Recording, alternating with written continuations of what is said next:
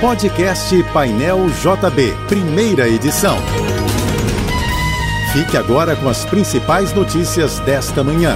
Oferecimento Assim Saúde. Hospitais, clínicas, exames e mais de mil consultórios. Ligue 2102 5555 e Univassouras, formando o profissional do futuro. A SEDAI precisou reduzir a produção de água na estação de tratamento de água Guandu, em Nova Iguaçu, em decorrência das fortes chuvas que atingiram o Rio e municípios da Baixada Fluminense no fim de semana. A empresa também interrompeu a operação das represas do sistema Acari. A redução nesses dois sistemas produtores de água tratada impacta diretamente na distribuição realizada no Rio e na Baixada Fluminense.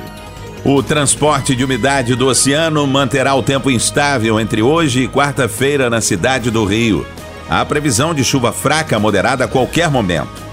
As temperaturas seguirão amenas e o Instituto Nacional de Meteorologia prevê a máxima de 26 graus na capital fluminense. A empresa aérea Gol cancelou os voos de ida e volta da empresa nos aeroportos da Argentina na quarta-feira desta semana, em decorrência da greve geral anunciada pela Confederação Geral do Trabalho do país. A paralisação vai afetar toda a operação aeroportuária nas cidades em que a Gol opera: Buenos Aires, Córdoba, Mendoza e Rosário, impossibilitando a realização dos voos. O maior grupo sindical da Argentina anunciou no final de dezembro do ano passado greve geral no dia 24 de janeiro contra as medidas econômicas anunciadas pelo presidente Javier Milei. O governo do Rio passou a divulgar um boletim meteorológico de todas as regiões do estado em tempo real na rede social X, o antigo Twitter. A previsão do tempo está sendo atualizada a cada duas horas, de acordo com os dados enviados pelo Centro de Monitoramento e Alerta de Desastres Naturais, órgão vinculado à Secretaria Estadual de Defesa Civil. A medida tem como objetivo antecipar possíveis danos causados pelo mau tempo, acelerar as respostas das autoridades e alimentar os usuários e a imprensa com informações em tempo real. A primeira remessa da vacina contra a dengue, que será oferecida pelo Sistema Único de Saúde, chegou ao Brasil no fim de semana. Segundo reportagem da Agência Brasil, o governo recebeu 720 mil doses do imunizante Kedenga, oferecidas sem cobrança pelo laboratório japonês Takeda Pharma. Nos próximos dias, o Ministério da Saúde vai detalhar a lista dos municípios e a estratégia de vacinação. A previsão é que as primeiras doses sejam aplicadas mês que vem. O governador da Flórida desistiu de participar da campanha para ser o candidato do Partido Republicano à presidência dos Estados Unidos. Ron DeSantis anunciou que vai apoiar o ex-presidente Donald Trump na corrida pela Casa Branca. A decisão foi anunciada ontem, menos de uma semana da derrota nas primeiras primárias do partido no estado de Iowa e a dois dias das primárias de New Hampshire que vão acontecer amanhã.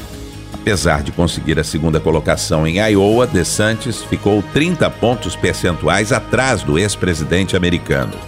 A mulher que diz ser filha de Pelé pediu à justiça a exumação do corpo do rei do futebol, que morreu no dia 29 de dezembro de 2022 em decorrência de um tumor no cólon. Pelé respondia na justiça uma ação de paternidade movida por Maria do Socorro Azevedo, o ex-jogador decidiu que ia fazer o teste de DNA, mas acabou morrendo antes de realizar o exame. Estima-se que Pelé tenha deixado uma fortuna de 78 milhões de reais. O Procon do Rio notificou a concessionária CCR Rio São Paulo, responsável pelo pedágio na rodovia Rio Santos. A medida foi tomada após reportagem do UOL mostrar problemas na cobrança do novo sistema de pedágio de livre cancela, conhecido como Free Flow. O Procon pediu esclarecimentos por causa das dezenas de reclamações dos usuários e deu um prazo de 10 dias para a resposta. Muitos motoristas denunciaram a falta de informação adequada sobre a cobrança e os possíveis meios de pagamento, além do recebimento de multas por suposta evasão de pedágio na Rio Santos. A mesa soprano brasileira Marcela Rahal foi premiada na 61ª edição do concurso internacional de canto tenor de Vinhas, em Barcelona. A brasileira e o tenor neozelandês Philippe Manu levaram os principais prêmios da competição, e distribuiu 116 mil euros em dinheiro, 15 contratos e 16 bolsas de estudo. O concurso é um dos mais tradicionais do meio operístico e contou com 524 cantores de 56 países nesta edição.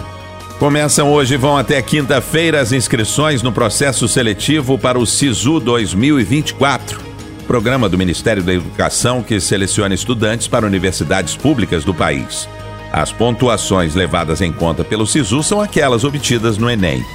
Os resultados da primeira chamada serão divulgados no dia 30 deste mês. Na edição de 2024, o programa tem duas mudanças importantes.